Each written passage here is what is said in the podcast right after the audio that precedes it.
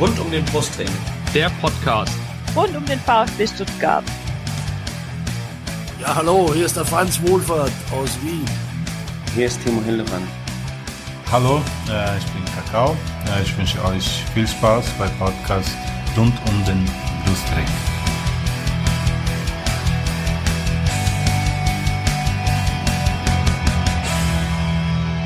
Herzlich willkommen zum Podcast rund um den Brustring. Mein Name ist Lennart. Und mein Name ist Jenny. Und dies ist Folge 132 des Podcasts und wir reden heute über das 1 zu 2 des VfB am 12. Bundesligaspieltag am vergangenen Samstag bei Borussia Dortmund. Und wir haben heute leider nur einen Gast. Uh, unser BVB-Gast ist uns kurzfristig abgesprungen. Wir freuen uns aber umso mehr, unseren anderen Gast zu begrüßen. Der war auch schon mal bei uns äh, im Podcast. Dabei ist, ist der Chris, äh, bei Twitter zu finden unter VfB Chris. Hi.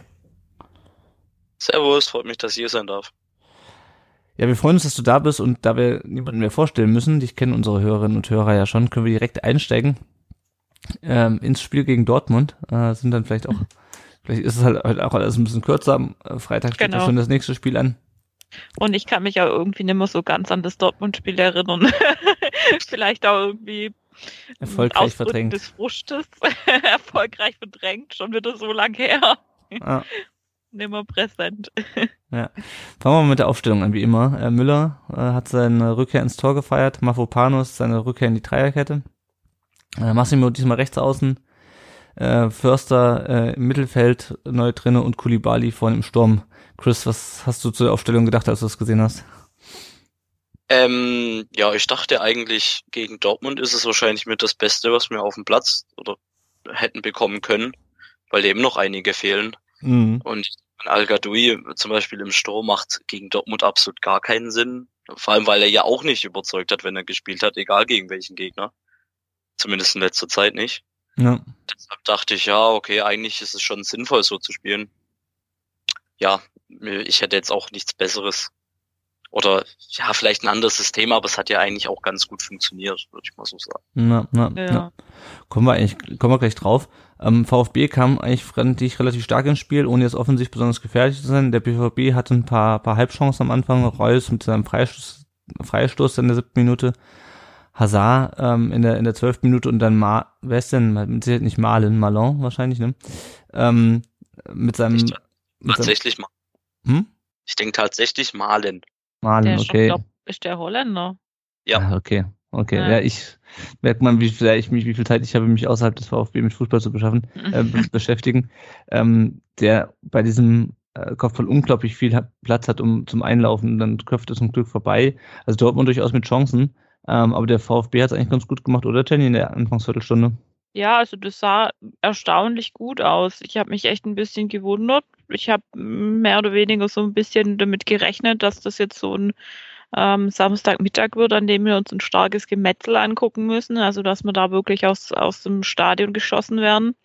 Und nach der ersten Viertelstunde dachte ich mir, oh, ja, hm, wir können doch ganz gut mitspielen und ähm, das ist wieder so dieses äh, gegen stärkere Gegner ähm, ist der VfB auch stärker Syndrom gefühlt. hm, hm, hm. Ja, wobei ich gar nicht, also ja, also das kennen wir ja, ähm, aber man hat ja hinterher erst irgendwie rausgefunden, ob sie dann wirklich, ob es da wirklich nur eine, nur so ein Leuchtfeuer war, so ein kurz, oder ja. ob es halt wirklich ein Trend war, ne? Mal schauen. Also ähm, ich hätte eigentlich gedacht, die Zeiten haben sich geändert, aber das wissen wir wahrscheinlich erst am, erst am Freitag. Ja. Ähm, also, es sah generell einfach sehr stabilisiert aus. Ich fand auch, dass es wenig Fehlpässe gab im, im gesamten Spiel.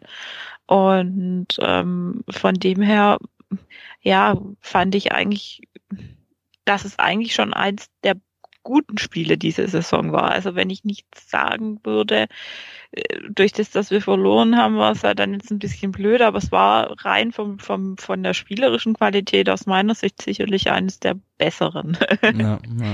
Ich glaube, warum ich auch so ein bisschen zögere mit diesem ähm, gegen gute Gegner spielen so gut, äh, ist, dass mich das ganze Spiel so ein bisschen halt an letzte Saison erinnert hat. Jetzt nicht ja. notwendigerweise an das 5 zu 1, sondern generell an viele Spiele in der letzten Saison. Weißt du, es war nicht so, dass sie jetzt plötzlich, so wie früher, ähm, die ganze Zeit irgendwie blöd gespielt und dann plötzlich gegen Bayern holen sie was raus, ja, gegen, hätten, hätten, könnten sie in letzter Minute den Ausgleich machen, dann verschießt Akolo den Ball und äh, den Elfmeter oder sowas und nächste, mhm. nächstes Spiel spielen sie wieder Mist, sondern wir haben das ja schon mal gesehen letzte Saison die, diese Art zu spielen und auch damit Erfolg zu haben, den wir auch fast gehabt hätten. Da kommen wir gleich noch zu. Und ähm, das ist, glaube ich, das, warum ich so ein bisschen noch zögere zu sagen, ja, das ist wieder typisch VfB, ähm, gegen die Großen gut und dann gegen die Kleinen wieder, wieder Mist. Aber mal schauen. Ähm, der VfB hatte auch seine erste Chance direkt in der 15. Minute. Chris ähm, Förster äh, steht frei, kommt aber an diesem Pass von Sosa nicht richtig ran, steht da, glaube ich, auch so ein bisschen falsch, hat den falschen Fuß vorne.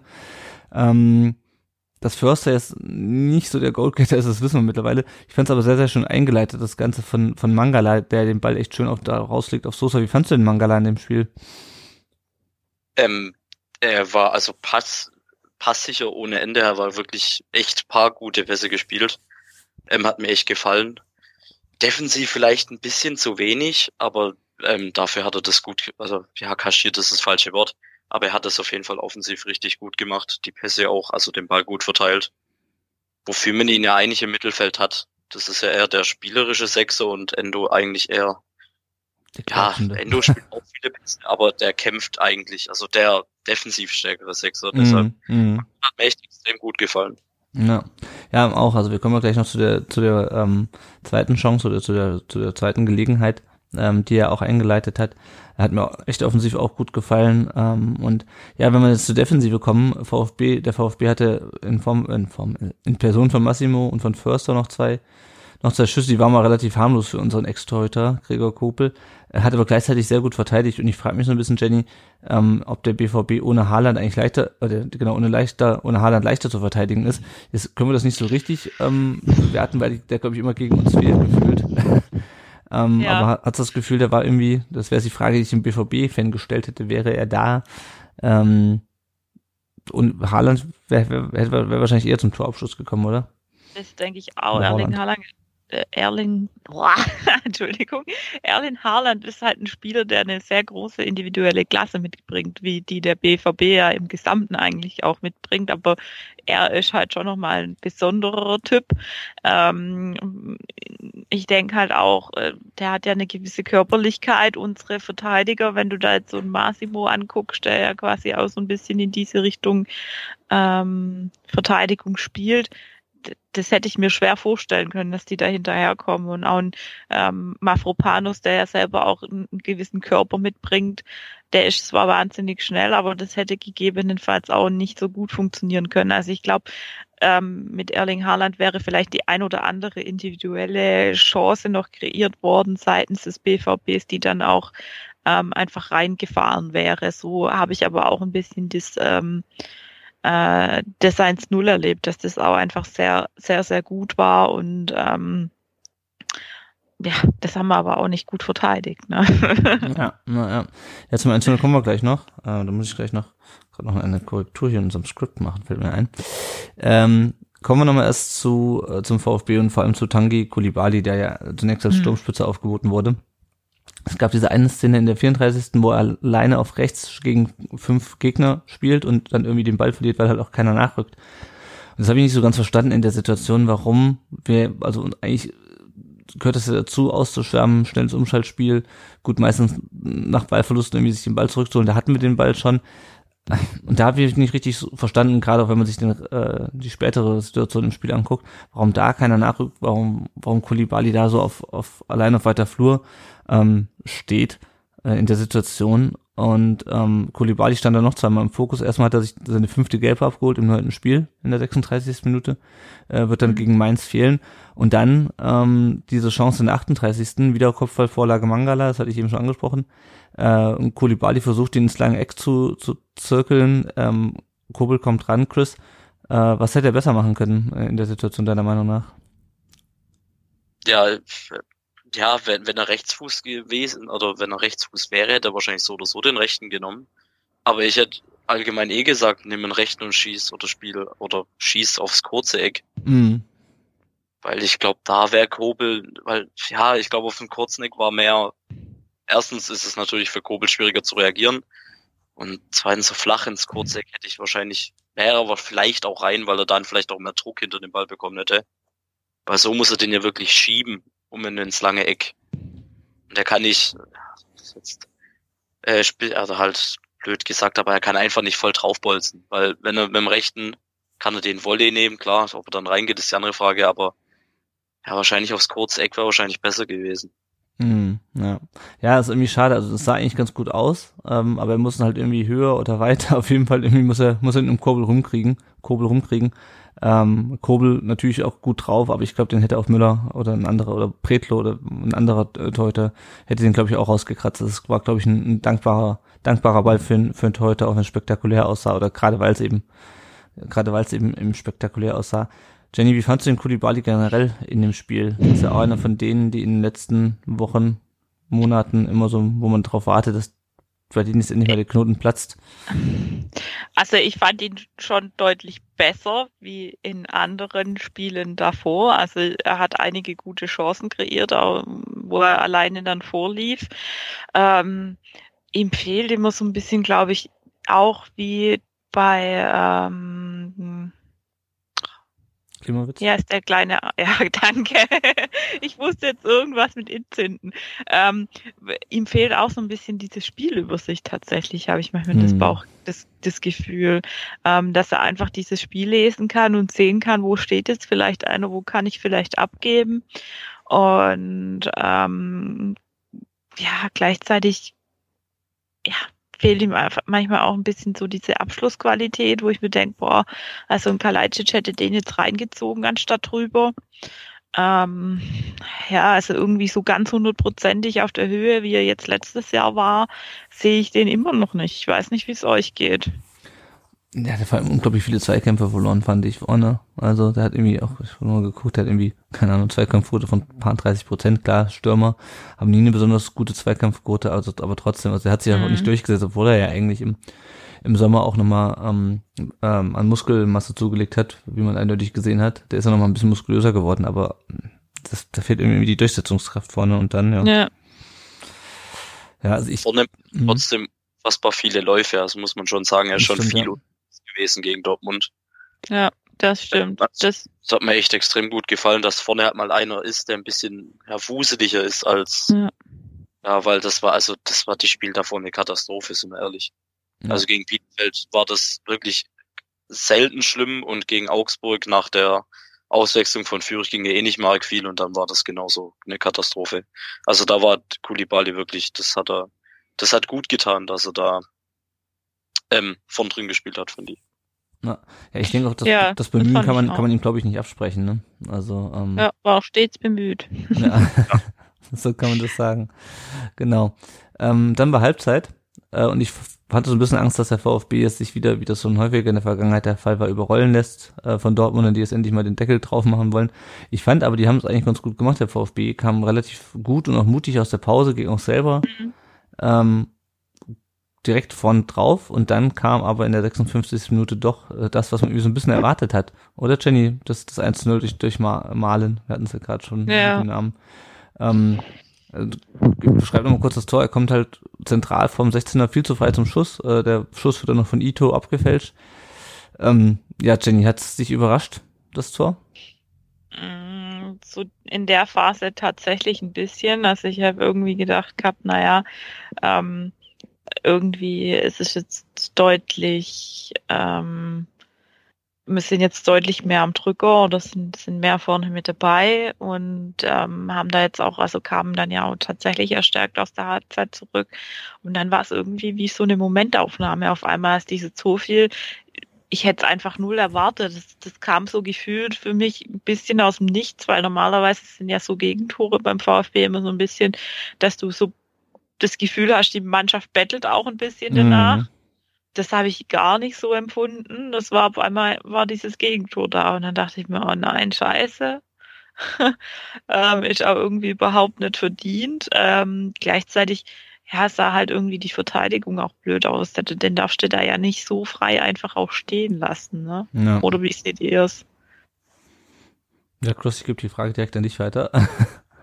Ja, ich, ich glaube, also auch ein Riesenproblem war, dass Bellingham da unfassbar viel Platz hatte, um den Ball rüberzulegen. Also mhm. ich weiß nicht, die haben vor, im, vor unserem 16er gespielt und irgendwie dachte sich niemand so, ja gut, äh, gehe ich da jetzt hin oder also Bellingham auch, da waren zwar ein paar außen rum, aber da geht jetzt niemand richtig drauf auf den Gegenspieler und dann ja, steht halt mal ein komplett blank und ja, für mich war es auch, also ich habe es mit, mit ein paar Kumpels angeguckt und ich dachte in dem Moment halt auch, ja, schon wieder. Das, ich dachte also in dem Moment auch, dass es komplett schon vorbei ist. Ähm, aber ja, das war halt einfach nicht verdient und dann auf einmal fällt so ein Tor und wie Jenny schon sagt, das kommt, also kennt man eigentlich vom VfB so nicht. Weil eigentlich bettelt man ja eben darum, aber ja, war ein bisschen ernüchtert in dem Moment. Mhm. Wirklich. Da war ich wirklich ein bisschen sauer. Ja, aber so mein Bauchgefühl war dann halt auch wieder das, also das war auch so wieder so ein bisschen so, dass ich mir dachte, naja, das war jetzt wieder hm, dieses Thema, was wir ja oft haben, dass halt solche stärkere Mannschaften dann halt doch eine individuelle Klasse haben, dann genau aus dieser Position raus ein Tor mhm. zu, haben, zu machen und du hast halt nicht diese Spielübersicht, dass du das verteidigt bekommst. Das ja, das war ja gegen Bayern das ist ja das ähnlich. Ja. Genau, da, da sah es auch so gut aus und auf einmal zack, fängst eins, zack, fängst zweite, zack, fängst dritte und ähm, dann, dann war's das halt, ne? Ja, also Wobei, ich, hm der Spielverlauf hier jetzt ein anderer war, ne? Ja, genau. ja ich wollte also ich fand es auch echt, echt ernüchternd, weil man denkt, ich hatte eh schon wenig Hoffnung und dann denkst du, oh, das läuft ja ganz gut, da könnte vielleicht einen Punkt rausspringen. Ah, scheiße. Und dann steht es 1-0. Genau, aber, ähm, Jenny hat es gerade schon angesprochen, äh, nur sieben Minuten später stand es plötzlich 1-1. Äh, Massimo hat sein zweites ja. Saisontor geschossen, ich glaube auch sein zweites Bundesligator. Äh, Förster holt sich den Ball gegen Akanji ähm, spielt ihn auf Karasor und der schickt Massimo, der vernascht einmal Hummels und macht das Ding rein. Ähm, Chris, wie fandst du den Massimo in dem Spiel? Abgesehen von der starken Szene muss man ja mal ganz deutlich sagen, also dass der Hummels so nass macht, hätte ich nicht erwartet. Ja, ich auch nicht. Also da, da ist Hummels schön, schön rutschen gegangen. ähm, ja, Massimo. Ja, bis auf das Tor halt. Ja, er war okay aber jetzt auch nicht so, dass ich sage, das, das ist jetzt herausragend. Mhm. Aber also das jetzt zum Beispiel so eiskalt vom Tor ist, hätte ich auch nicht gedacht, dass er den dann so überragend reinschiebt. Hat er wirklich extrem gut gemacht, aber sonst war es halt auch ein ganz okayer Auftritt. Da waren jetzt andere bei uns schon deutlich stärker in dem Spiel. Mhm. Aber bei ja, Massimo, bei, bei Massimo fand ich schon, dass sich das so ein bisschen abgezeichnet hat. Also da, bei ihm finde ich schon, dass man da die Kurve von der Leistung her deutlich nach oben sehen geht. Mhm. ähm, der, der hat sich aus meiner Sicht seit dieser Saison schon kontinuierlich verbessert. Und ich habe mich auch in dem Moment wahnsinnig gefreut, dass der da sein Tor gemacht hat und dass der da den, den Hummel so eiskalt stehen lässt. Also es hat mich echt für den Jungen total gefreut. Ähm, und zwar einfach war, war eine geile Bude, muss man so sagen, ne? Ja, ja, und ich glaube, was das hilft ihm auch, ähm, also ist, ist ja schon die zweite, die erste war ja schon ziemlich geil gegen Hoffenheim. Äh, und ich glaube, das hilft ihm auch einfach sicher. Ich meine, er ist, er ist Angreifer, ja, der holt sich seine Selbstbewusstsein auch natürlich durch, durch, durch Tore.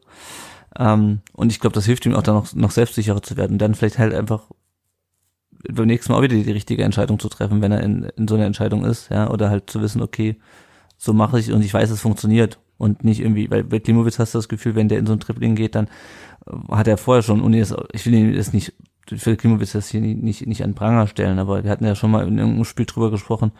Ich glaube, beim Köln-Spiel war das, als er ausgewechselt wurde, da sah er aus wie ein Häufchen, Häufchen Elend und ähm, bei dem läuft halt wenig zusammen und ich glaube, seine Körpersprache spiegelt das auch ein bisschen wieder.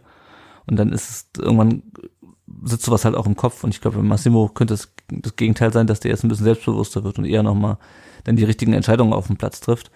Ähm, was ich ja ganz spannend fand, ist äh, zum einen, dass es, ich hatte ja schon gesagt, dass es so ein bisschen war wie in der letzten Saison. Ja, da hatten wir häufiger mal so Szenen und ähm, das war auch nicht, auch nicht das erste Mal in dieser in diesem Spiel, dass der VfB wirklich schnell ähm, sich den Ball geholt hat und dann schnell auch ähm, gekontert hat. Und ich hatte so ein bisschen das Gefühl, wenn sie das jetzt, äh, der leider noch nicht fit war, fit gewesen wäre in diesem Spiel, dann hätten wir äh, mehr als ein Tor geschossen. Oder Chris, was meinst du? Weil das wäre eigentlich genau das Spiel für den gewesen. Absolut. Also das Spiel ist eigentlich maßgeschneidert auf ihn. Deshalb, ähm, Koulibaly hat ja auch funktioniert, obwohl die hm. Wochen davor echt nicht gut. Deshalb, das hätte perfekt gepasst, ist natürlich. Und Dortmund war auch wirklich, also man hat was holen können. Hm. Man war auch nicht so entfernt. ähm, ja, ist natürlich immer schwierig zu sagen, ob das dann am Ende mehr als ein Tor gewesen wäre. Aber ich würde schon sagen, also mit Silas hätte man da schon noch besser ausgesehen, als man sowieso schon aussah. Na. Oder mit Kalajdzic, weil wir hatten einige Freistöße tatsächlich, ne? Ja, das stimmt. Ja. Das war auch was, wo, wo einfach dann die, die, da stand keiner da, der jetzt irgendwie einen Kopfball setzen hätte können. Das war immer so diese Freistöße, die wir ja doch dann hatten, äh, fielen immer so ins Leere oder irgendwie runter und auch, also man muss ja bei dem Spiel auch sagen, also ich fand Bonas Rosa war auch gut im Spiel. Also der hat einiges über, ähm, über seine Seite erlaufen und nach vorne gebracht, aber da hat dann einfach der, der, der Partner gefehlt sozusagen. Ja, ja, das ist schon, ist ja schon ein paar Spiele lang das Problem. Ich hätte das Silas vor allem erwähnt, weil er ja äh, schon näher an einem Comeback ist, als es, als es äh, äh, Sascha Krajcic ist. Ähm, ja, und ähm, du hast ja, wir hatten es schon angesprochen, der BVB natürlich auch, das ist halt auch das, was anderes als in den letzten beiden Spielen. Die spielen halt selber offensiv, ja, und vertrauen halt darauf, dass sie einfach mehr Tore schießen ähm, als der Gegner.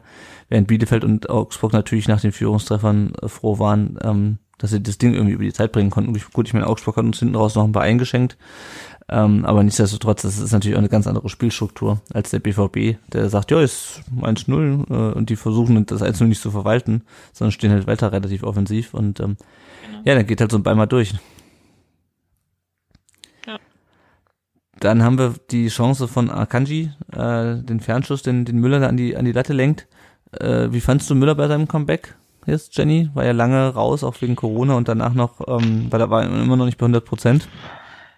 Ich kann zu dem wenig sagen. Ich finde nur manchmal, was mir immer wieder bei dem auffällt, ist, dass der Bälle rausfauscht, wo ich mir denke, warum fängst du die nicht mhm. einfach? Mhm. Also das, das ist bei ihm immer wieder so, dass, dass ich das denke, also wenn du den Ball jetzt fangen würdest und irgendjemand vor die Füße rollst, wäre das leichter, wie den total unkoordiniert irgendwo in die, in die, in, in den eigenen 16er zu schlagen und dann zu hoffen, dass er keinem gegnerischen Spieler auf die Füße fällt. Ähm, das, das sehe ich bei ihm immer mal wieder so als kritisch an. Ja. Ja. Das ist, ähm, das ist, das ist das Faustens das Einzige, was mich immer noch ein bisschen unruhig macht. Ja. Ähm, ich finde, er hat eine bessere, ähm, er hat eine bessere äh, Strafraumbeherrschung als Pretlo. Ja. Das hatten wir in den letzten Spielen gesehen, dass Pretlo dann teilweise einen Schritt vor und einen Schritt zurück macht in verschiedenen Spielen, nicht weiß, ob er rauskommen soll oder nicht. Mhm. Müller hat es, meine mein ich, gut gemacht. Ähm, und ähm, ja, also ich glaube, das ist schon besser, dass, dass er wieder im Tor ist. Er braucht natürlich jetzt auch wieder ein bisschen Spielpraxis einfach. Safe, ja, ja. Hat er bisher nur im Training. Ähm, wir kommen gleich auch noch zum, zum, zum 2 zu 1 ähm, und dann kann man auch noch drüber sprechen ähm, ob er den vielleicht anders abwehren kann. Erstmal möchte ich aber über Alexis TBD sprechen, äh, 18-jähriger U19-Spieler, den wir im Sommer ablösefrei aus Toulouse geholt haben und der stand relativ überraschend im Kader äh, vor dem Spiel und wurde dann in der 68. Minute auch eingewechselt für Massimo. Äh, außerdem kam der Natei für Karasau, der ein bisschen angeschlagen war und humpelte. Ähm, ich hatte jetzt auf Twitter so ein paar Diskussionen. Wir haben ja auch, äh, wollte ich echt später erst darauf hinweisen, aber wir haben ja jetzt auch mit Philipp Meisel äh, jetzt in der Länderspielpause äh, euch eine Folge aufgenommen und euch einen kleinen Einblick gegeben ins Thema äh, NLZ, in die Nachwuchsmannschaften. Chris, was, warst du überrascht, dass das TBD äh, da, da im Kader stand und nicht beispielsweise jemand wie äh, Casanaras, der ja äh, ist, glaube ich, sein zehntes, neuntes, zehntes und elftes Saisontor äh, geschossen hat am, am Wochenende für die für die U19? Ähm, tatsächlich, ich habe, glaube ein Spiel mal auf YouTube Zusammenfassung angeguckt von der U19. Mhm. Ähm, TBD ist ja eigentlich auch perfekt, also der Spielertyp passt ja eigentlich perfekt zu Dortmund. Auch schneller, wendiger Spieler. Ob da Castanaras, ich weiß ehrlich gesagt nicht, was er für ein Spielertyp ist. Mhm. Ob er denn die, die, gleichen, also das gleiche mitbringt, schnell, wendig und ähm, oder ob das nicht eher ein Zielspieler ist. Aber ich habe es eigentlich verstanden und ich fand es auch gut, dass man TBD mitgenommen hat, weil hm. ja, wen hätte man mitnehmen sollen als Stürmer? Also Ach, ja keinen mehr. Ja, genau. kaputt. ähm, und einen schnellen, wendigen Spieler mitnehmen. Und falls man am Ende tatsächlich noch ähm, einen Zielspieler braucht, dann hätte man ja noch Al Gadoui auch noch gehabt. Oder ja. hat man ja gebracht. Kam, kam ja noch, genau variabler genau unterwegs ist. Da habe ich es voll und ganz verstanden, dass man den mitgenommen hat. Vor allem sah er auch gar nicht schlecht aus. Also. Ja, hat mir gefallen, ja. Mir hat er echt gut gefallen. Klar, dem fehlt noch total die Spielpraxis auf dem Niveau, aber das, was er gemacht hat, fand ich jetzt nicht so schlecht. Ich meine, er hatte eine Torchance. Ähm, er hat, glaube ich, auch nochmal irgendwie eine, eine mögliche ähm, Vorbereitung ähm, auf ein Tor oder ein mögliches Tor mitgemacht. Also sah nicht schlecht aus, gefällt mir eigentlich ganz gut. Ja. Ja, mir, Scheint ja. nur die Frage. Ist halt nur die Frage, ob da jetzt nicht vielleicht wieder ein Junge zu früh verhalten aufgrund unserer Verletzungssorge, aber das können wir so jetzt auch nicht sagen.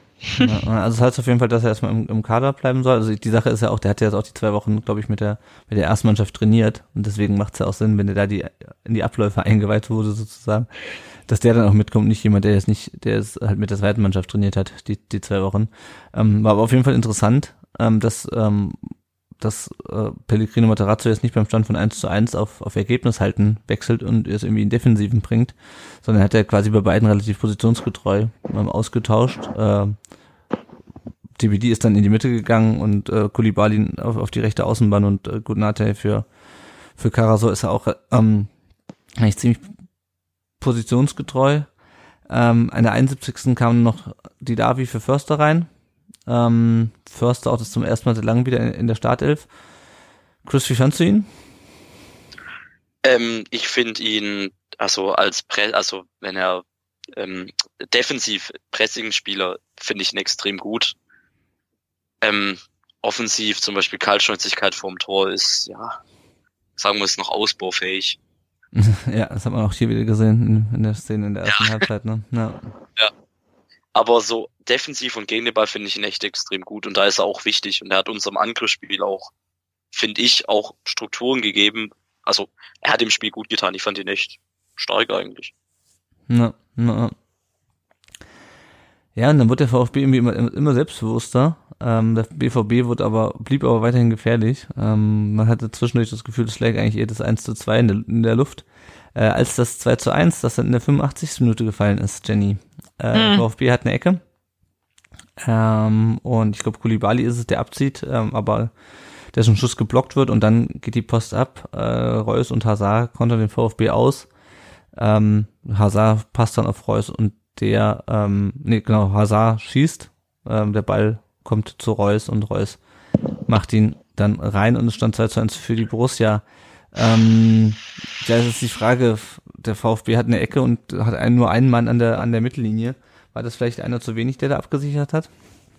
Es war nur einer zu wenig. Jenny ist um, schon ähm, gelangweilt.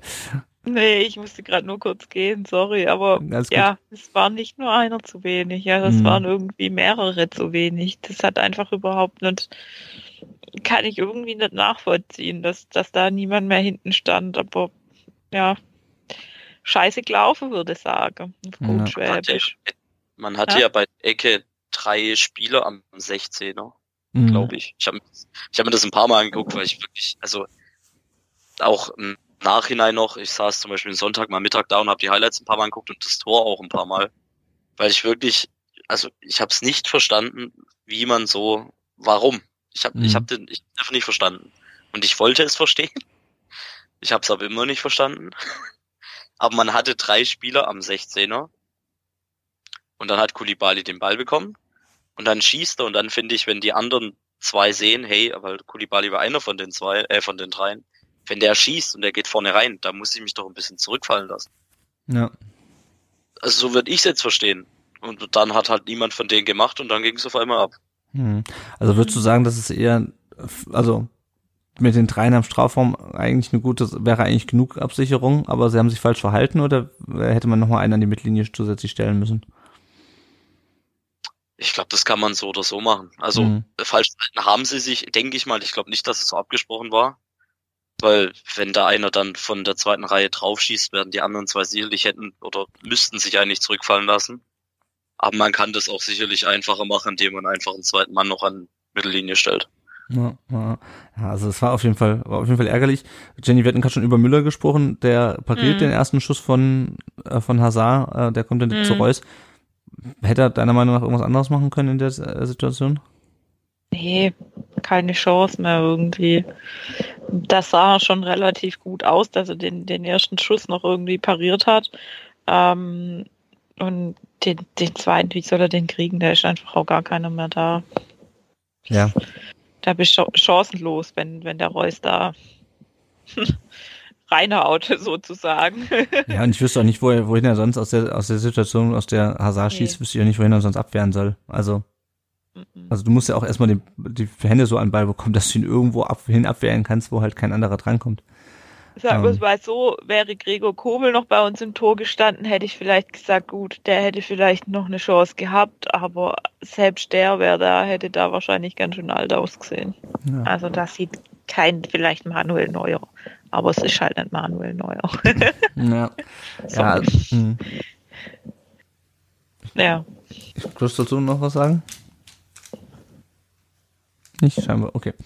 Gut. Äh, hm? Ja, sag. Äh, äh, ja, nee, was will er machen? Also ich finde, dass er den ersten gehalten hat, war schon stark. Und dann springt er, glaube auch Reus gegens Knie oder so. Also da wird mhm. ja eigentlich geschossen.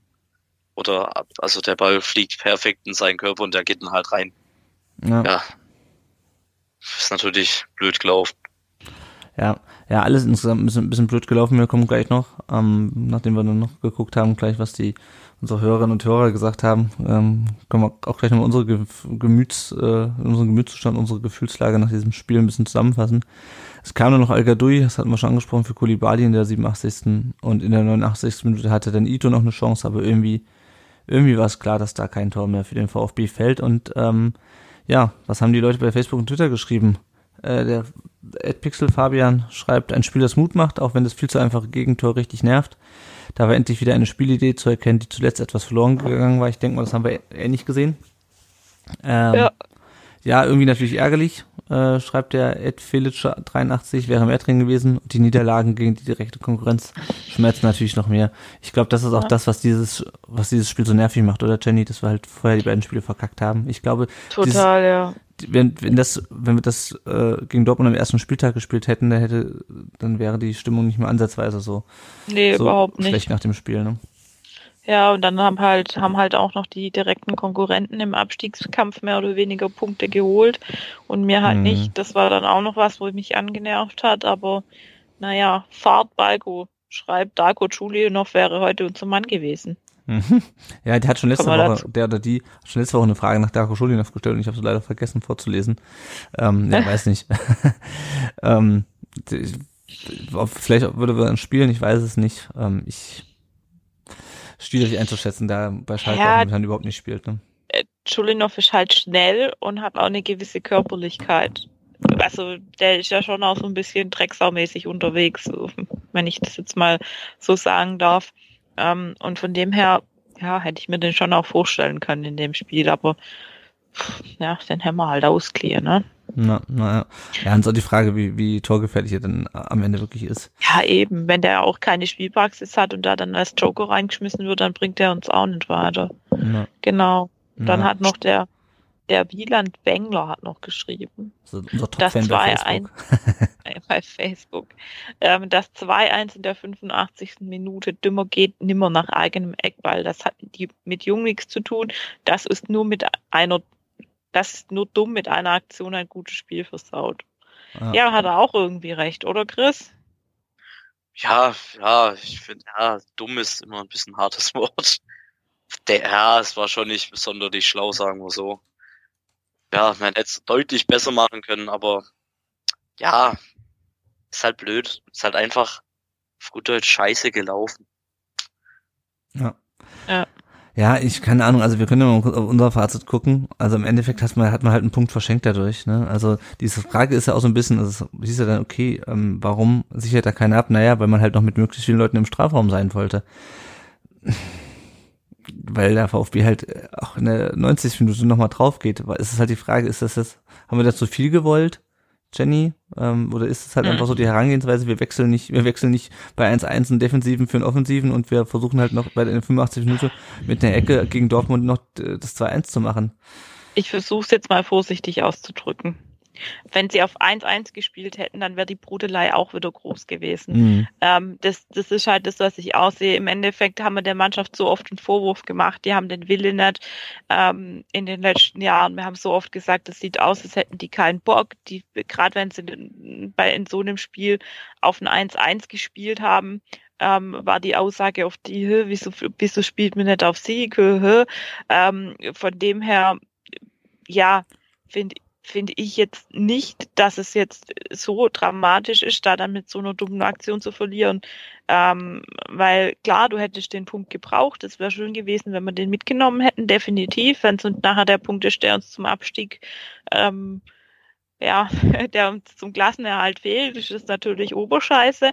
Aber an sich finde ich, du hast den Wille der Mannschaft gesehen, die haben gute Spiele abgeliefert und ähm, von dem her ist für mich eigentlich alles gut, sozusagen. Allerdings will ich jetzt halt gern gegen Mainz sehen, dass sie da mindestens die gleiche Leistung auf den Platz bringen und dass mir Mainz 3-0 aus dem Stadion ballern. Ja, das ist es halt. Ne? Also ich glaube, diese, wenn wir, wenn wir das versuchen, so, das, hast du schön gesagt, ähm, das ist halt so ein bisschen das, was man jetzt gucken muss, wie kann man das jetzt einordnen? Das hatten wir ganz von Anfang schon.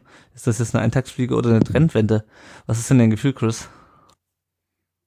Ähm, ja, ich glaube, also ich hoffe, dass es eine Trendwende ist. Ich habe aber immer, also ich habe ein blödes Gefühl. Ich, ich habe ein komisches Gefühl, dass es eben nur eine Eintagsfliege war, weil das halt oft VfB so, man, man spielt gegen Dortmund echt gut, dann kommt Mainz und dann ist es halt. Hm. gegen Mainz muss man ja auch nicht gewinnen. So. Ja, das stimmt. Das auch daheim und nicht Mainz. Na, na, das stimmt, das stimmt. Ähm, ähm, aber mh. ab ist der VfB auch anders seit ein paar Jahren. Also vor allem seitdem Missintat und Matarazzo da sind, ist irgendwie der VfB schon anders geworden.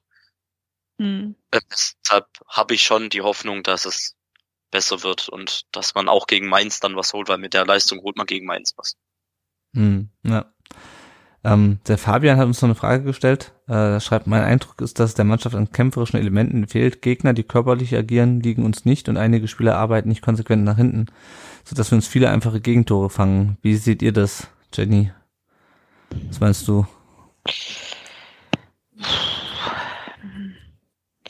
Also ich finde nicht, dass es denen an kämpferische Elemente fe fehlt. Äh, ich glaube eher, denen fehlt es ein bisschen an Talent und individueller Klasse.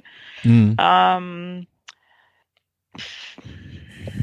dass uns Gegner, die körperlich agieren, nicht liegen, finde ich jetzt auch nicht unbedingt.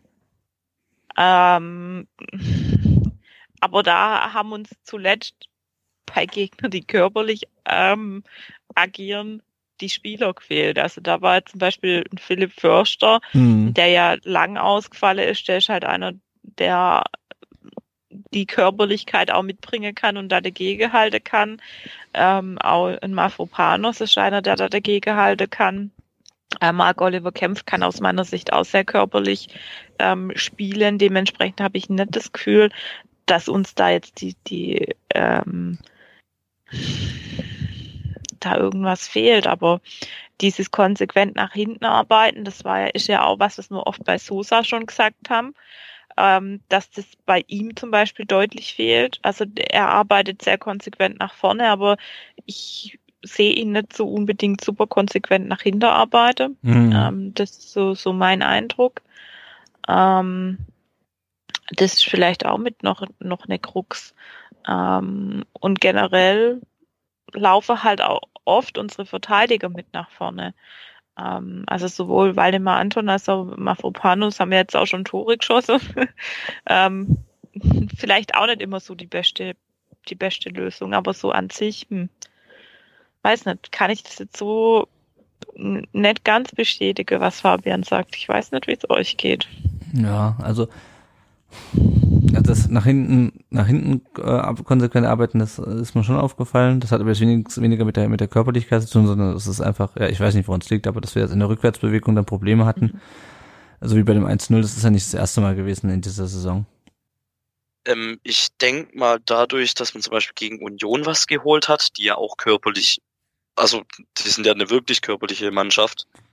Ja, finde ich, also ich finde jetzt nicht, dass uns gegen körperliche Mannschaften immer was fehlt es ist, ja, manchmal das nach hinten arbeiten, wie du schon gesagt hast, beim 2-1 zum Beispiel, das ist halt ein perfektes Beispiel. Oder bei Sosa, ja, stimmt halt auch manchmal oder öfters die Rückwärtsbewegung nicht. Mhm. Das ärgerlich ist eigentlich dann auf Dauer, weil, also ich will nicht sagen, dass es nervt, aber irgendwann fällt es halt mal auf und dann sagt man schon, ja, ein bisschen mehr könnte man schon machen. Ist ein bisschen frustrierend. Hm, ja. Ja, um dieses Spiel schon mal besser einzuordnen, müssen wir gleich mal auf die Tabelle gucken, weil das ist nämlich, äh, also ich hatte ja gerade schon gesagt, das Spiel an sich äh, und auch die späte Niederlage ist halt ärgerlich und doof. Mhm. Aber das Problem ist eigentlich auch nicht wirklich die Tabelle, aber halt irgendwie schon. Äh, wir sind jetzt nach zwölf Spielen 16. Das heißt, wir stehen zum ersten Mal, ich glaube, seit, ähm, seit vor dem Abstieg auf dem Relegationsplatz. Weiterhin zehn Punkte, sind ein Punkt vor Bielefeld, zwei hinter Augsburg jetzt und spielen jetzt äh, in der Hinrunde noch gegen Mainz, äh, jetzt am Freitag äh, übermorgen. Dann noch ein Heimspiel gegen die Hertha, dann in Wolfsburg unter der Woche gegen die Bayern zu Hause und dann in Köln und dann ist Weihnachten. Ähm, dann brennt der Baum. Schauen wir mal. Schauen wir erstmal auf Mainz jetzt. Die sind Achter mit 18 Punkten, ähm, spielen eine erstaunlich gute Saison, haben ja schon eine sehr gute, gute Rückrunde gespielt unter Bus Svensson letzte Saison. Äh, die haben zuletzt Mitte Oktober in Dortmund verloren, danach haben sie gegen Augsburg 4-1 gewonnen und gegen Bielefeld im Pokal und dann jetzt zuletzt zweimal 1 zu 1 gespielt gegen Gladbach und gegen Köln. Äh, Jonathan Burkhardt ist der beste Torschütze mit, mit sechs Treffern und zwei ehemalige VfBler spielen äh, beim FSV gerade Adam Scholloy und Kevin Stöger, wer sie noch kennt. Ja, und Florian Müller trifft natürlich auch auf seinen Ex-Verein. Mhm. Jenny, was ist dein Gefühl für Mainz? Darf nicht so positiv sein, aber ich hoffe, dass wir gewinnen. Ah, das ist auch fast notwendig eigentlich. Also wir können vielleicht noch mal ja. kurz die Ausfälle mit hinzunehmen oder das, das Lazarett, das wird ein bisschen kleiner.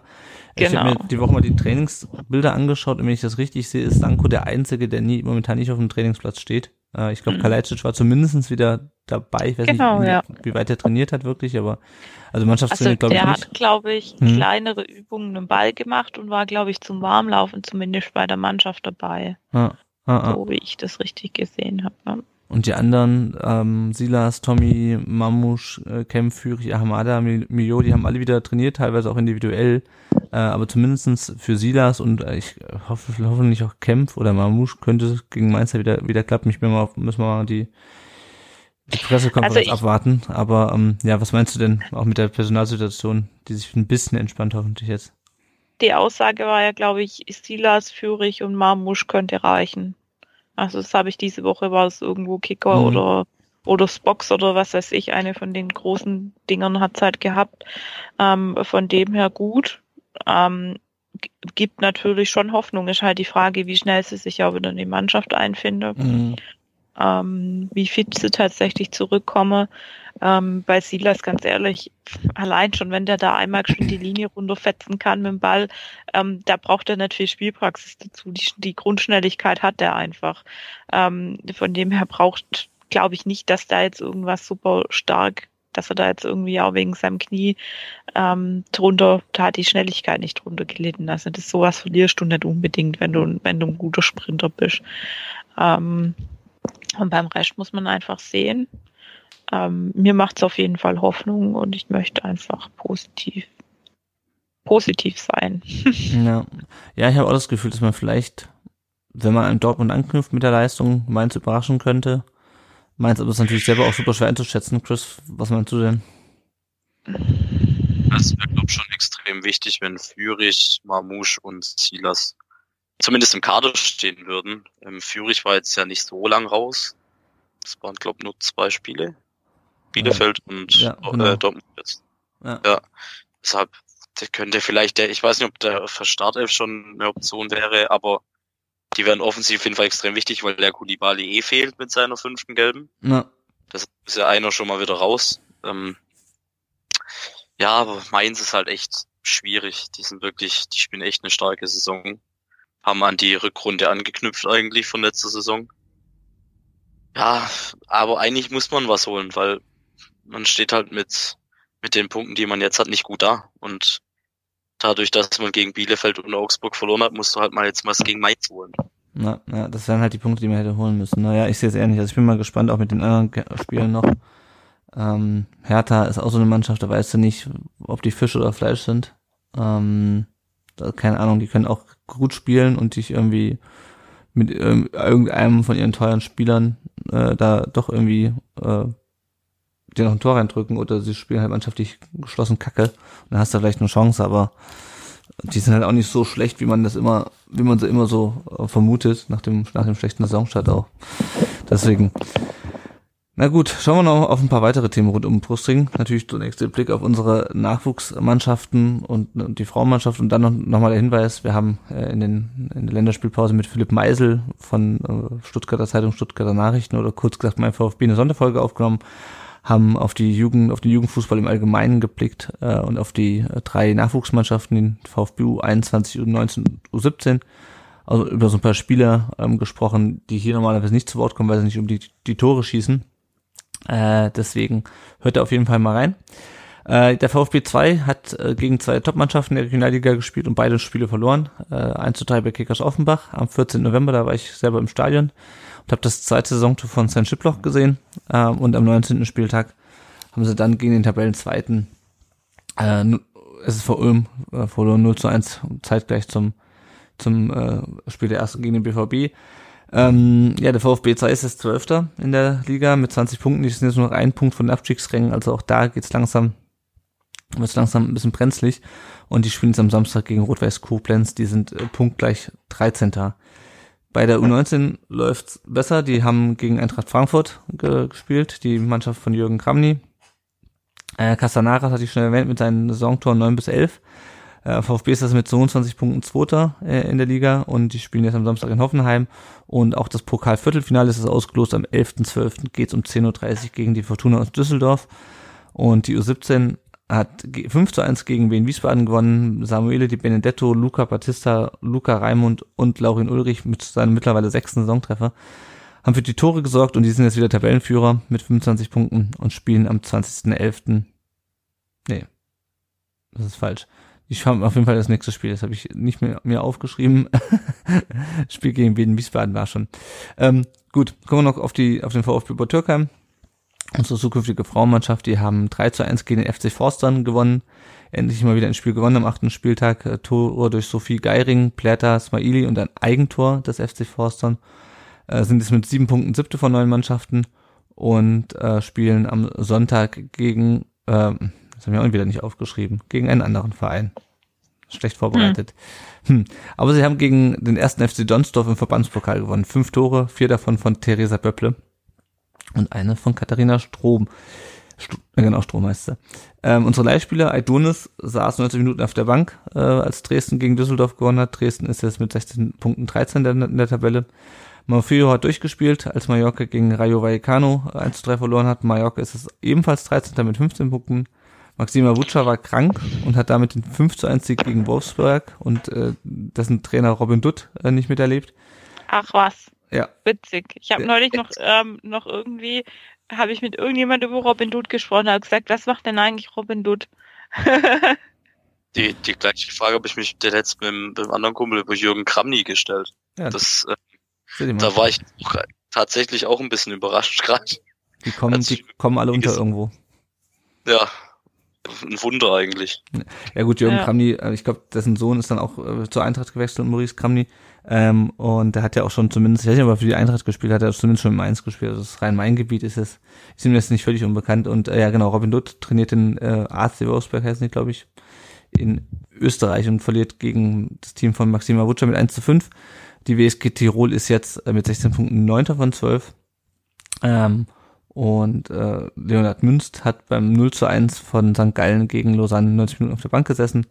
Und St. Gallen ist das mit 15 Punkten siebter von 10. Ja, und dann Dirk Darko Schulinov, das Skandalspiel des Wochenendes, saß, ähm, mhm. war wegen Schulterproblem nicht im Kader. Ähm, Schalke spielt 1 zu 1 gegen Bremen durch äh, einen der äh, seltsamsten, lächerlichsten, skandalösesten VR-Eingriffe, den die Geschichte, die junge Geschichte des Video Assistant Referee je gesehen hat.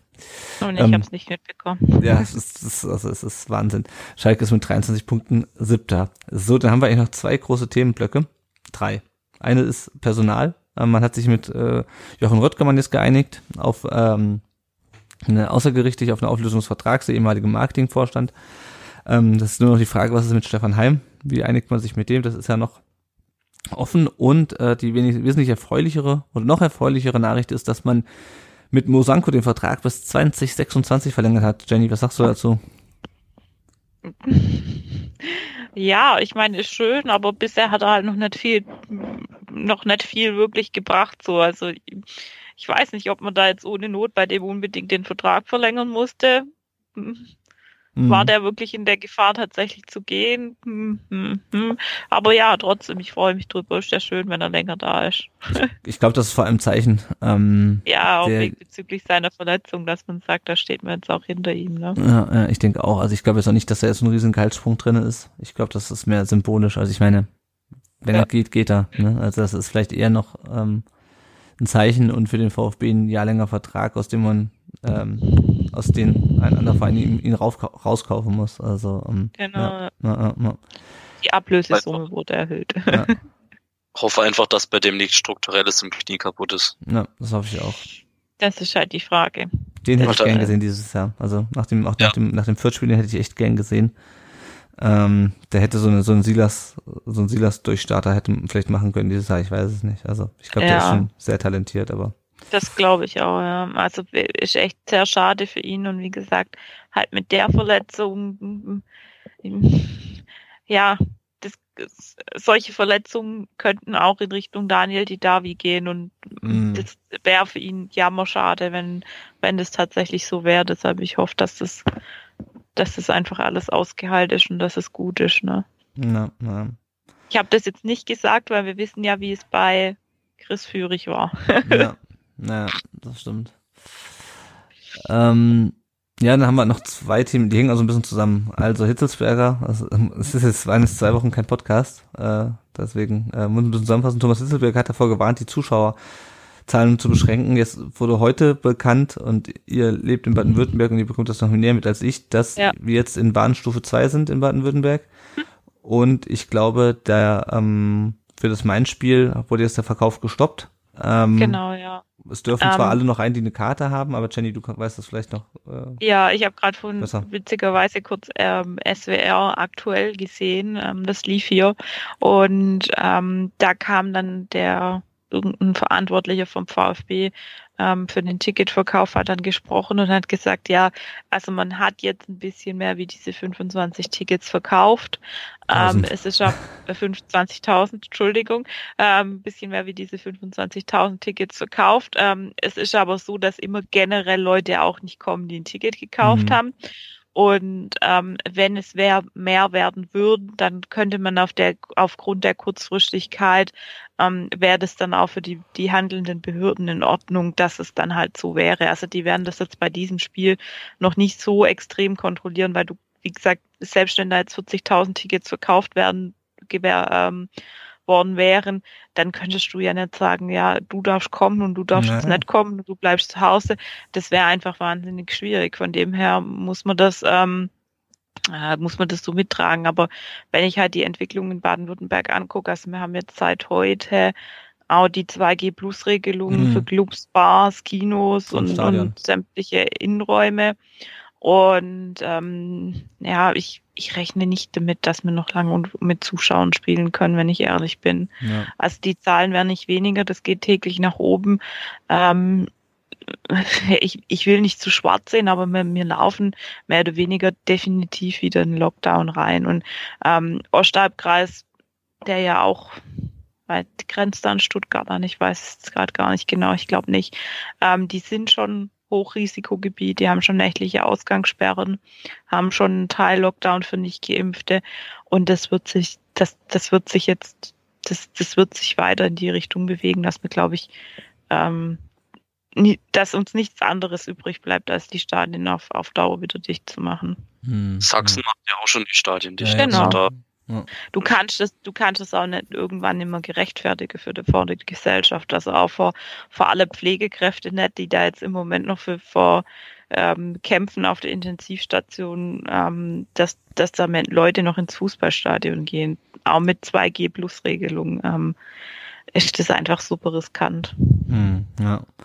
Ja, und eine Konsequenz des Ganzen ist auch, dass die Cannstatter Kurve, also die, ähm, das CC auf jeden Fall und ich glaube auch andere Gruppen aus der Kurve jetzt am äh, ja heute bekannt gegeben haben, heute am Mittwoch war das, glaube ich, dass sie den Support, gestern, hm? gestern genau, okay, gestern, gestern den, den organisierten Support wieder, wieder einstellen.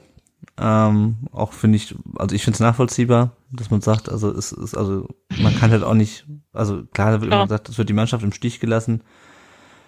Ich finde es immer so ein bisschen schwierig, weil, also ich meine, alle anderen, der Rest des Stadions entscheidet sich auch, den Mund nicht aufzumachen äh, und Stimmung zu machen. Die lassen die Mannschaft ja auch nicht im Stich.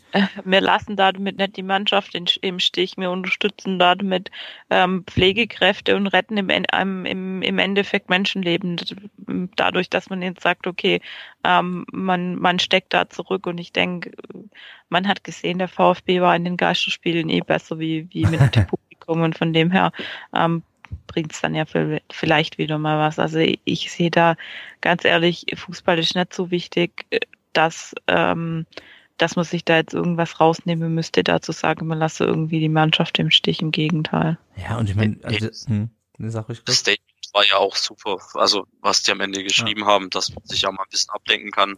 Aber vielleicht ist es jetzt nicht der richtige Zeitpunkt. Ja. Um, also ich fand das Statement eigentlich gut gelungen. Das ja. kann man ja auch über nachlesen. Ähm, ja. Deshalb, da steht eigentlich alles drin und deshalb lässt man die Mannschaft da nicht im Stich. Das ist. Ich, ich fand es auch gut. Ich hätte es aber schön gefunden, wenn da noch kurz was zum Thema Impfen drin gestanden hätte. Ja, das ähm, schreiben, schreiben. Ja. Anscheinend, ich, ich habe heute kurz einen Vertikalpass geschrieben auf, ähm, auf Insta ähm, und anscheinend stand damals in dem, in dem ersten Statement, nachdem er wieder zurückgekehrt ist, hatten sie da schon einen Hinweis gegeben aufs Impfen, aber das hätte man schon nochmal wiederholen können aus meiner Sicht. Aber andererseits es sind keine politische Organisation und ist ja dann auch gut, wenn sie sich da irgendwie raushalten. Ich weiß es nicht. Ich Schwer meine, zu beurteilen. Ich meine, sie hätten auch was zu 2G geschrieben, oder? Das ist zumindestens, ach, ich weiß, ich krieg, muss, noch mal gucken. Ähm, ja, also das ist die eine Seite. Die Stadien werden wieder leerer, was irgendwie auch niemanden so wirklich überrascht. Also mich überrascht das nicht, mhm. ähm, dass es jetzt wieder irgendwie ähm, Rolle rückwärts geht. Es hat aber auch noch ganz andere Auswirkungen. Ähm, Hitzelsberger und, äh, und Ignazis, unser, unser äh, Finanzchef, waren letzte Woche in der bei der Stuttgarter Zeitung im Interview und da ging es darum, ähm, wie viel Geld der VfB verloren hat seit Beginn der Pandemie. Das sind 80 Millionen Euro. Und auch mhm. dieser KfW-Kredit wurde schon abgerufen. Ähm, Hitzelsberg hat dann gesagt, nein, man kann nicht ausschließen, dass dann auch im Sommer was, ähm, dass wir dann noch einen Leistungsträger verkaufen müssen. Müslin hat jetzt schon gesagt, dass es keine Wintertransfers geben wird, was sicherlich, also zum einen schauen wir mal, ob es wirklich so kommt. Zweitens äh, hat man ja eigentlich auch einen Kader, der ausreicht. Das sind halt nur nicht, die sind nur nicht alle fit. Und auch trotzdem, glaube ich, ist auch dadurch, dass man noch Fahrgel geholt hat, ist auch gar nicht, einfach nicht mehr so viel Geld da. Ähm, ja, und dann wird der VfB jetzt, also wenn wir jetzt nur noch 25.000 reinlassen dürfen, ähm, dann wird auch da wieder Geld verloren gehen und wenn wir die Stadien wieder mhm. zumachen, dann erst recht. Und was auch noch zu lesen war in der Stuttgarter Zeitung war, ähm, dass, oder nee, da kommt Stuttgarter Zeitung, dass die Stadiongesellschaft, ähm, die ja das Stadion verwaltet und eine städtische ähm, eine städtische Gesellschaft ist, hat die Pacht für den VfB, die Stadionpacht, gesenkt. Die war ja schon äh, auf 5,2 Millionen Euro runter. Normalerweise sind das sieben. Die wird schon zu Zweitliga-Zeiten auf 5, und Corona dann anschließend auf 5,2 Millionen gesenkt. Jetzt wird sie nochmal gesenkt um 1,3 Millionen. Äh, und weil die Stadiongesellschaft dann natürlich Geld fehlt, dann kriegt sie dafür einen Zuschuss von der Stadt. Das wird jetzt letzte, vorletzte Woche beschlossen. Äh, und die Sache ist, dass also ich bin jetzt kein Finanzexperte, aber grundsätzlich ist es langfristig so, dass dadurch, ähm, dass die Abschreibungen geringer werden, weil dieses Stadion einfach an Wert verliert, dass irgendwann mit diesem Modell, ähm, der VfB zahlt die Pacht, ähm, dass dann irgendwann, also irgendwann fällt auf jeden Fall, verdient man mit diesem Stadion auch Geld. Mit, mit einem vollen Stadion, logischerweise. Ähm, das funktioniert, also dieses ganze System funktioniert. Ähm, es muss natürlich auch nochmal saniert werden jetzt für die M24, da gibt es nochmal zusätzliche Kosten, aber grundsätzlich soll irgendwann äh, man auch mit diesem Stadion Geld verdienen und nicht nur Geld reinstecken. Äh, das Problem ist nur, der VfB müsste dafür die Klasse halten. Ähm, mhm. Und diese ganze Gemengelage sorgt bei mir so ein bisschen für Bauchschmerzen, was das Finanzielle angeht. Also Corona, ähm, dass man irgendwann, wie schon in diesem Sommer, Leistungsträger verkaufen muss und dann vielleicht die Ablöse komplett in die, ähm, in die Schuldentilgung stecken muss. Ich bin jetzt auch nicht super tief drinne, ähm, aber bei mir macht dir so ein bisschen ein gutes Gefühl breit, was das liebe Geld angeht. Chris, wie geht's dir da? Ja, ich glaube, das hauptsächliche Problem ist, was du schon gesagt hast, wenn du du kannst ja einen Spieler verkaufen, der dir der viel wert war, auch da kann da nimmst du auch viel Geld ein vielleicht. Aber ist dann die Frage, wie viel kannst du reinvestieren? wenn das kaum bis gar nichts ist, ja, uh, immer schwierig dann. Klar, vielleicht wenn, wenn jetzt, wenn ein Spieler extrem gut spielt und wir, wir halten gerade so die Klasse, vielleicht kommt ein Kalajdzic zurück und zerballert in der Grunde wieder alles, dann wird er natürlich schon sagen, ja, hm, vielleicht ist es für mich jetzt auch besser zu gehen. Ich habe jetzt zwei Saisons gezeigt, dass ich es kann. Klar, die eine Hinrunde nicht. Aber dann wird er, dann ist es auch schwierig, ihn zu halten. Mhm. Ist dann die Frage, wie viel kann man reinvestieren? Und wenn das nicht viel ist, ja, dann ist es schwierig, irgendwann mal das alles aufzufangen. Ja. Ja, aber du änderst halt nichts an der Corona-Lage, das ist halt das Problem. Und das ist das Hauptproblem, ja. Ich, ich habe irgendwie echt ein ungutes Bauchgefühl, was das ganze Thema angeht. Und klar, ja, das Finanzielle habe ich auch ein ungutes Bauchgefühl. Wenn du absteigst, puh, da muss schon ganz schön viel passieren, dass du dann der nächste HSV wirst. Also Abstieg wäre, glaube ich, in, in der momentanen Situation für uns absolut nicht verkraftbar. Das ist es halt, ne? Und vor allem. Dann kannst du eigentlich mit Uhr 21 spielen. ja, die Sache ist ja auch, also wenn du es absteigst, das werden ja, also eine, mindestens eine, wenn nicht zwei von den großen Vereinen unten, die werden ja unten drin bleiben. Ja. Ja. ja. Ich meine, die haben zwar auch nicht unbedingt viel Geld, also Schalke, wenn die unten drin bleiben, dann kriegen die auch ein finanzielles Problem und auch Werder ist nicht auf Rosen gebettet, aber nichtsdestotrotz, also, ja, keine Ahnung. Also Abstieg wäre schlecht. Der dritte Abstieg ist in den in sechs Jahren, der wäre, der glaube ich noch, also 2019 war schon extrem beschissen, aber ist, wenn wir das nochmal absteigen sollten, dann. Wir reden einfach nicht drüber, ja? Genau, wir reden einfach nicht drüber. Vielleicht besser totschweigen. Vielleicht ist ja. es besser. Genau. Wir schweigen es tot, bis es so ist und dann können wir immer noch drüber reden. Genau, wir warten auf Weihnachten und äh, hoffen dann. Genau, auf, und hoffe dann, dass der, dass an dem Baum nur die VfB-Kugeln hängen und ähm, die schönen Kerzen brennen und dass er nicht lichterloh in Flammen steht. Und selbst wenn hm, haben wir ja noch einen Eimer Wasser daneben stehen und der heißt Sasa Kalajdzic und der ballert dann einfach ab Januar alles weg und wir gewinnen nur noch. Genau. Hoffentlich ja, brennt schon nicht der Stuhl. Ja. Ich finde, es ist jetzt ein gutes, gutes Statement, oder? Genau, ein gutes Schlusswort. Schauen wir nochmal kurz auf unser Tippspiel. Da führt der Götze mit 156 Punkten vor Klano und Mone 71. Äh, ja, und wenn ihr uns unterstützen wollt, dann könnt ihr das auf vielfältige Weise tun, entweder finanziell über Patreon oder über PayPal, ihr kennt das. Findet ihr alles auf rund um den Brustring unterstützen auf unserer Webseite. Oder wenn ihr wollt, könnt ihr uns auch eine äh, Rezension da lassen und eine Bewertung bei Apple Podcasts. Ähm, das hilft uns, dass andere VfB-Fans uns leichter finden. Und wenn ihr uns eine Rezension da lasst, dann lesen wir die auch vor. Sagt auch gerne so weiter, dass es uns gibt. Erklärt den Leuten, was ein Podcast ist. Vielleicht jetzt eher wieder ähm, remote und digital statt im Stadion. Äh, uns gibt's natürlich weiterhin bei Spotify, Spotify, YouTube und überall, wo es Podcasts gibt. Ähm, und ja, wir suchen natürlich immer noch für die nächsten Spiele äh, Gäste, VfB-Gäste. Also für Mainz haben wir schon jemanden gefunden. Aber für die darauf folgenden Spiele suchen wir noch Gäste, die VfB-Fans sind. Meldet euch bei uns über die bekannten Kanäle. Facebook, Twitter, Instagram, äh, LinkedIn, äh, Xing, schreibt uns an überall. Äh, könnt uns auch gerne eine E-Mail schicken. Ja, und damit sind wir am Ende unserer Folge. Erstmal vielen ja. Dank an Chris, äh, dass du mal wieder dabei warst. War sehr schön. Sag ja, mal ganz kurz. Danke, Chris. Sag noch mal ganz kurz, wo man dich finden kann im Social Web. Ähm, eigentlich, ja, hauptsächlich auf Twitter, wie du schon gesagt hast, VfB Chris. Ja, gut, Instagram habe ich halt einen Account, aber jetzt mehr auch nicht, deshalb. Hauptsächlich eigentlich Twitter. Da schreibe ich auch ziemlich viel über den VfB. Vielleicht auch manchmal nicht so qualifizierte Sachen. Aber Dafür laden wir, wir sagen ja manchmal auch nicht so ja. qualifizierte Sachen, also von dem her alles gut. Dafür laden wir dich einen Podcast ein, damit du hier qualifizierte Sachen sagen genau. kannst. Genau. Ich, ich, hoffe, ich konnte was beitragen dazu, ja. Auf jeden Fall. Auf, auf jeden, jeden Fall. Fall. Gut, dann äh, vielen Dank euch fürs Zuhören, liebe Hörerinnen und Hörer, und wir hören uns dann nächste Woche hoffentlich nach einem Heimsieg vor leider nur 25.000 und ein paar zerquetschten, nein, sagt man genau.